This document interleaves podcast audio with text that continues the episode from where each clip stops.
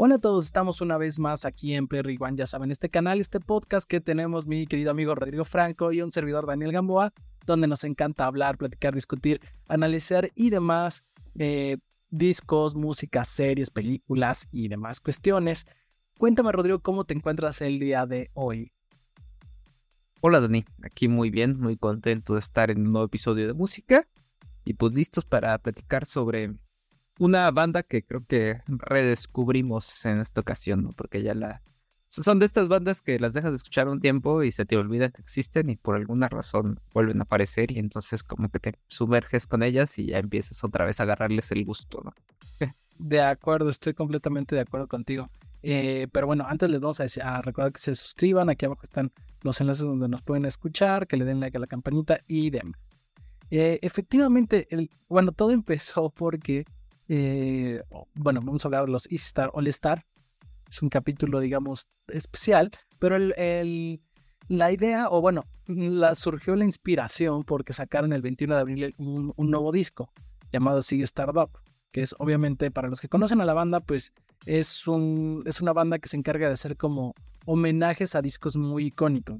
Entonces, eh, escuchamos este disco y nos gustó y vamos a platicar solo del disco, pero decidimos eh, platicar en general de la banda porque, bueno, creemos que es una banda bastante interesante que tiene discos muy buenos y que probablemente ha pasado un poco desapercibida. Entonces decidimos platicar un poquito de ellos. Pero eh, cuéntanos, Rodrigo, como la ficha técnica en general de la banda para que puedan saber de, qué va este grupo. Sí, pues mira, los East Star All the Star es un colectivo de reggae que fue fundado en 1997 por Michael Walters, eh, Eric Smith, Len Oppenheimer y Remy Waster, ¿no? Ellos tenían como su sede en la ciudad de Nueva York y ahí fue donde empezaron a experimentar a través del reggae, del dub, con estas especies, bueno, pasaron como del cover a la reinterpretación de ciertas canciones. Desde entonces, bueno, más bien como desde 2003 ya la agrupación no ha cambiado. Este, voy a mencionar algunos porque son varios este, integrantes. Está también Buffer o, o Bank, Cliff Simpson, Horace James, eh, I, Jenny Hill y yo de otros. Te, dije la mitad, yo creo, de las que son reales, ¿no? Claro, claro. Eh, y bueno, ya lo decíamos, es una agrupación que se enfoca en el reggae, en el dub, un poco en el ska. Llevan activos aproximadamente, ya vienen en forma como 20 años, ¿no? De 2003 a la fecha. Y bueno, un poquito la historia de la banda ha sido esa, ¿no? En febrero del 2003 eh, lanzan esta versión de El Dark Side of the Moon de Pink Floyd, que lo titulan Top Side of the Moon. De ahí ya empiezan como a agarrar este proyecto, esa ondita de estar este, reinterpretando discos.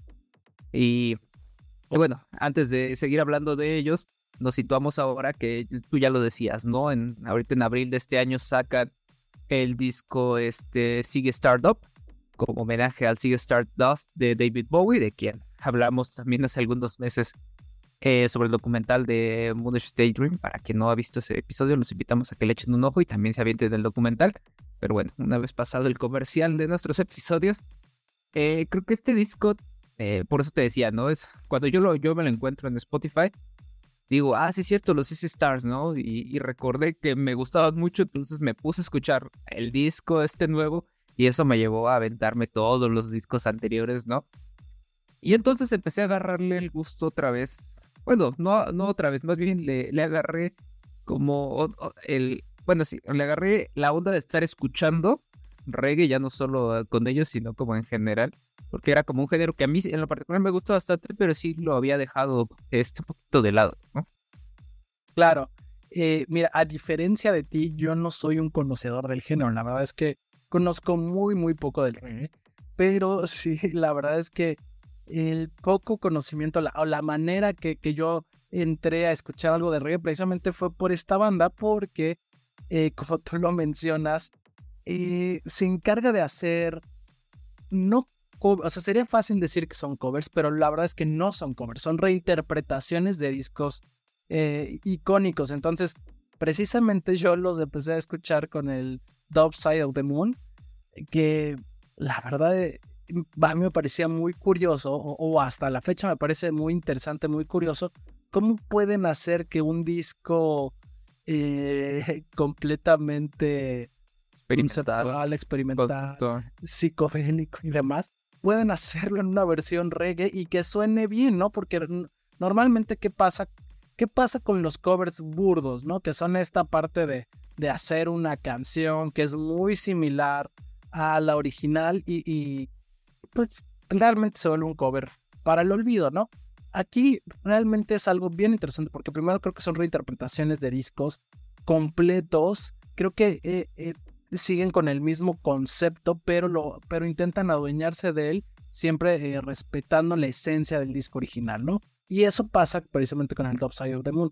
Es un disco que para los que conocen el, original, el The Dark, Side of the Moon de Pink Floyd, e, e, es un disco bastante diverso, por así decir, eh, polifacético, ¿no?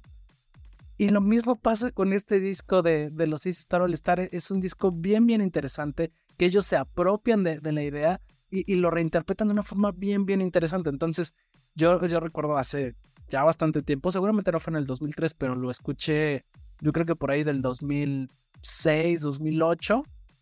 Puse en la universidad. Exactamente, y entonces este, me, me, agradó bastante, bastante este disco y desde ahí empecé a, a escuchar un poquito más de, de, esta banda y obviamente pues de entrarle a, a través de, ellos un poco más al reggae, ¿no? Sí, y, precisamente esta reinvención que tú dices, ¿no? No, no es solamente copiar, sino es darle un estilo particular a, estos, discos. Eh, se refleja no solamente en, el, en la música, son los mismos títulos, ¿no? Cómo cambian el, el, nombre, el significado. Incluso, por ejemplo, el 2006, bueno, ya avanzando un poquito más con la historia de, de esta banda, 2006 reinventan el Radiohead, eh, perdón, el OK Computer de Radiohead y le ponen, en lugar de, de, tomar el nombre de OK Computer, pues le ponen simplemente Radiohead, ¿no? Haciendo referencia a los dreadlocks que son muy peculiares en los Rastafaris, que bueno, son también una figura clásica de, del reggae. Y bueno, eh, se meten ahora también a, otra vez otro disco de rock muy conocido, muy famoso, pero además de otro tipo de, de rock, ¿no? Aquí te, ¿qué te voy a decir de Radiohead si tú eres súper fan de, de ellos, ¿no? Pero digo, a comparación de, de, lo que hacen con Pink Floyd, con el este, Dark Side of the Moon, que ya de por sí hablar de este disco es súper pesado en términos musicales. Te metes también con una banda clásica de rock, en ese caso Pink Floyd, y ahora te vas con una banda más nueva, pero que también ya tenía un lugar súper posicionado dentro de la historia musical, y le dan también su propio estilo a un rock diferente de lo que ya nos habían mostrado.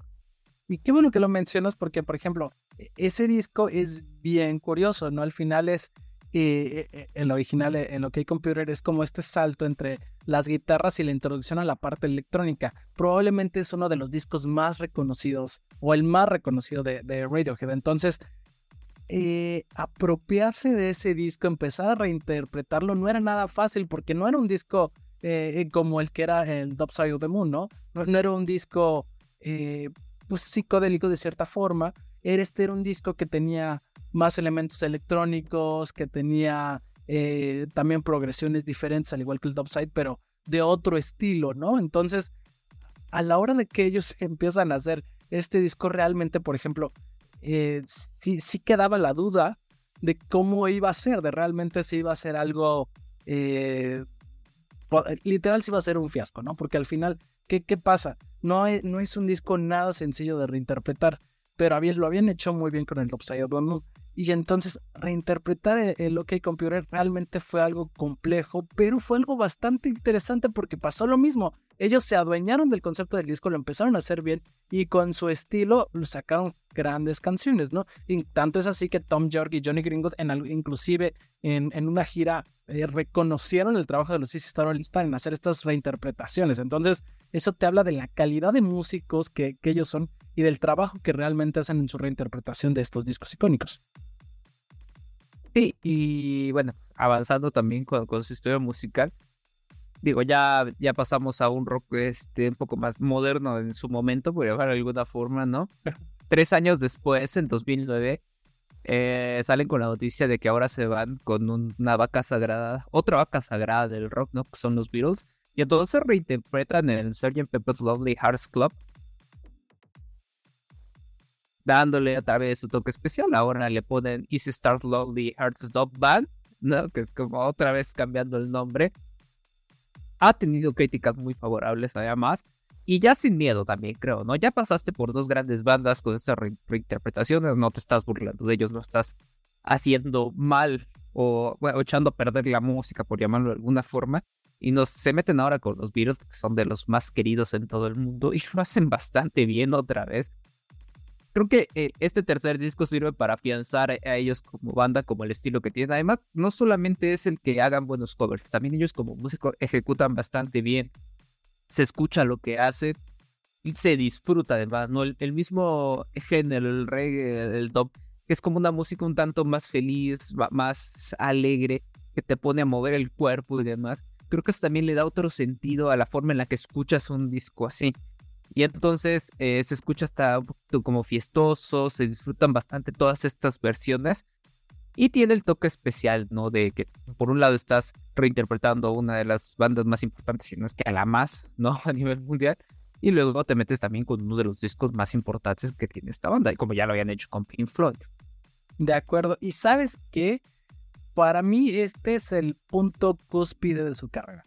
Siento que eh, al final, eh, en el primer disco, pues era la parte de experimentar. En el segundo era para ver cómo se adecuaban. Y en este tercer disco, para mí, de entrada, es el mejor disco de Star All Star. Creo que es, se presta mucho el sonido que, que tiene este disco en hacer, para poder reinterpretarlo en una versión reggae, ¿no?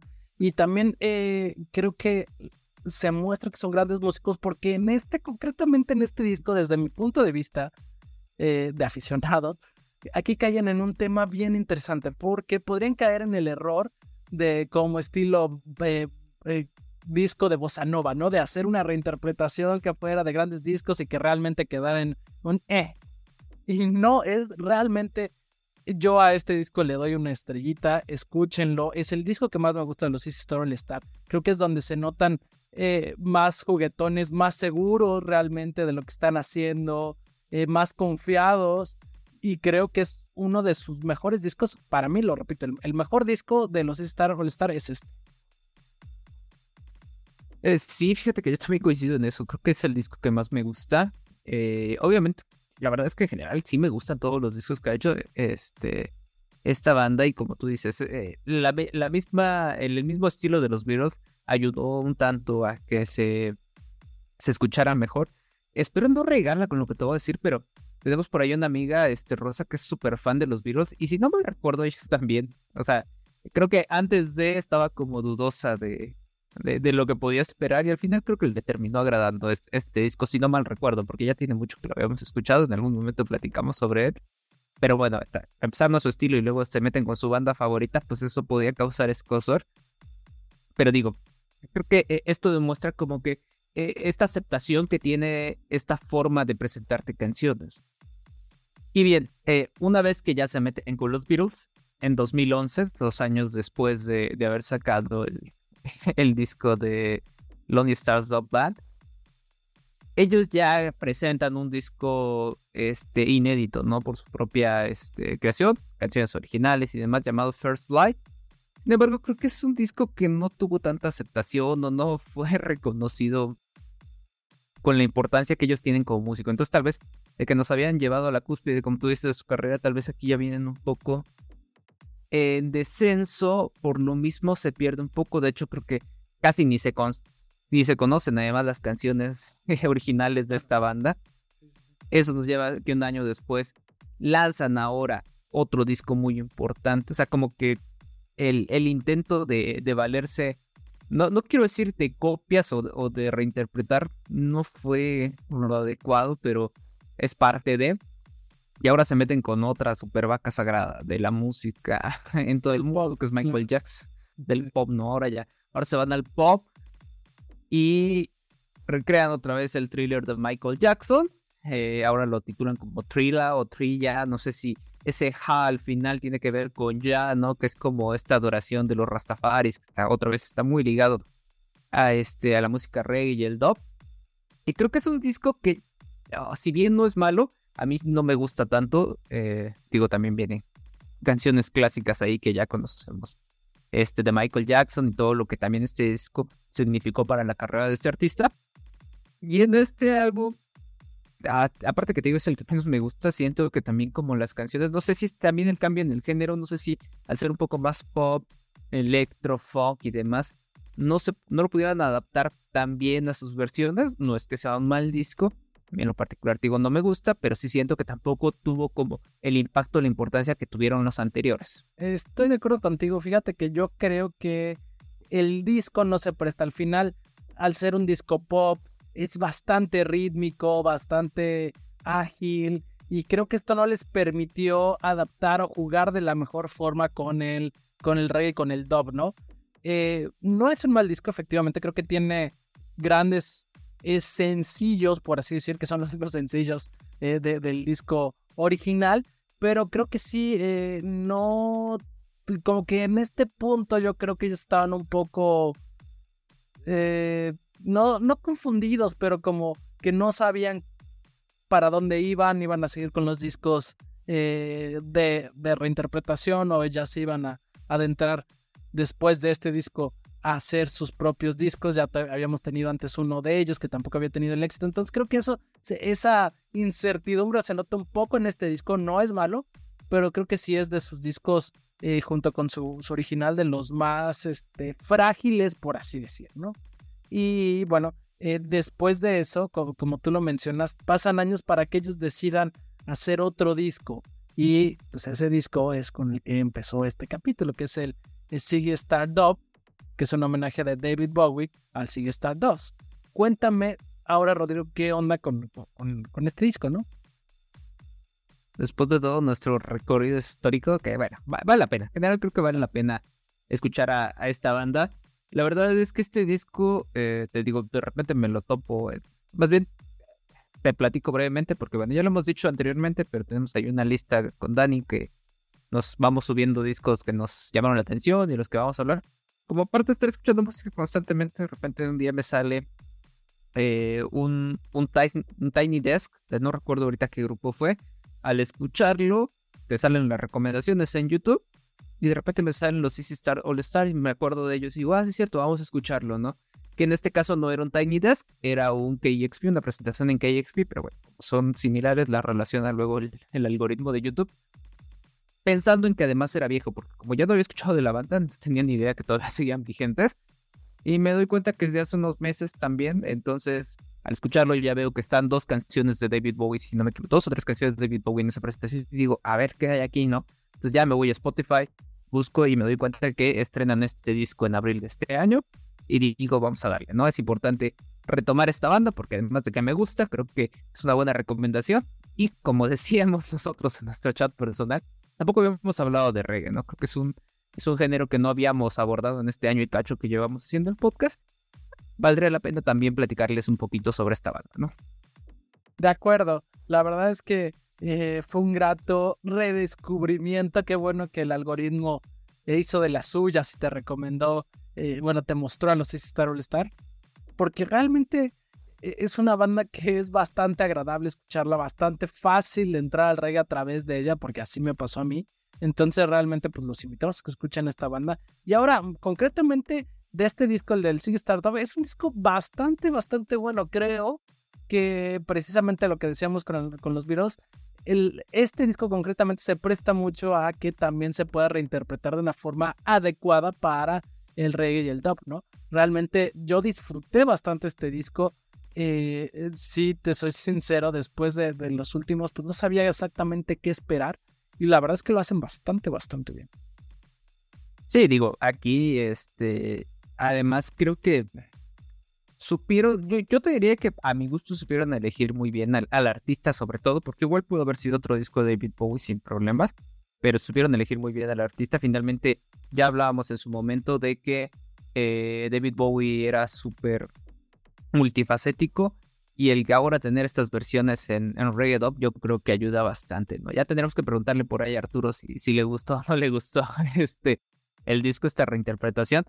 Pero bueno, ya nos alarguemos más. La verdad es que creo que en general los Star All Star es un grupo de reggae dub que vale la pena que lo escuchen, echen una oreja ya sus diferentes canciones. Incluso si se meten a Spotify a escuchar como la lista, sus primeras rolas, ahí van a entender de qué va su estilo y ya se pueden clavar un poquito más en cada uno de los discos para que entiendan más de, qué va este, la onda que trae, ¿no? De acuerdo contigo, realmente es una de esas bandas que nos da gusto platicar de ellos y pues se las queríamos recomendar a, a todos ustedes para que no pasen desapercibidos y a lo mejor igual les gustan estas reinterpretaciones. Eh, bueno, pues sin más, esto fue eh, Play Rewind, ya saben, este canal, este podcast que hacemos mi amigo Rodrigo Franco y un servidor, donde nos encanta platicar de música, y demás. Este fue el capítulo de música, hablamos en general de los Star All Star. Los invitamos a todos ustedes que nos escuchen, que nos digan si les gustaron, que nos digan de todos los discos que tienen cuál es el que más les gusta y para eso pues obviamente eh, pues los, los, este, los invitamos a que se suscriban, a que nos den like la campanita y ahorita, y ahorita Rodrigo les va a decir en dónde nos pueden eh, escribir todos sus comentarios acerca de esta banda. Hoy ya saben, tenemos episodios en YouTube, en Spotify, son en video y en audio. Y solamente nos pueden escuchar en Deezer, en Amazon Music, en Google Podcast y en Apple Podcast. Ahí tenemos ya los 140 y tantos episodios que llevamos de Play Rewind durante año y cacho, año y medio ya. Y pues nada, también recordarles que nos pueden seguir, invitarnos a que nos sigan, a que nos comenten en nuestras diferentes publicaciones, en Facebook, en Instagram, en X, antes Twitter y en TikTok. También ahí andamos subiendo reseñas cortas sobre películas y demás que hemos escuchado. Entonces, invitarlos a que nos sigan en los diferentes espacios que tenemos. Muchísimas gracias, Dani, y los esperamos en nuestro siguiente capítulo. Gracias a todos. Bye bye.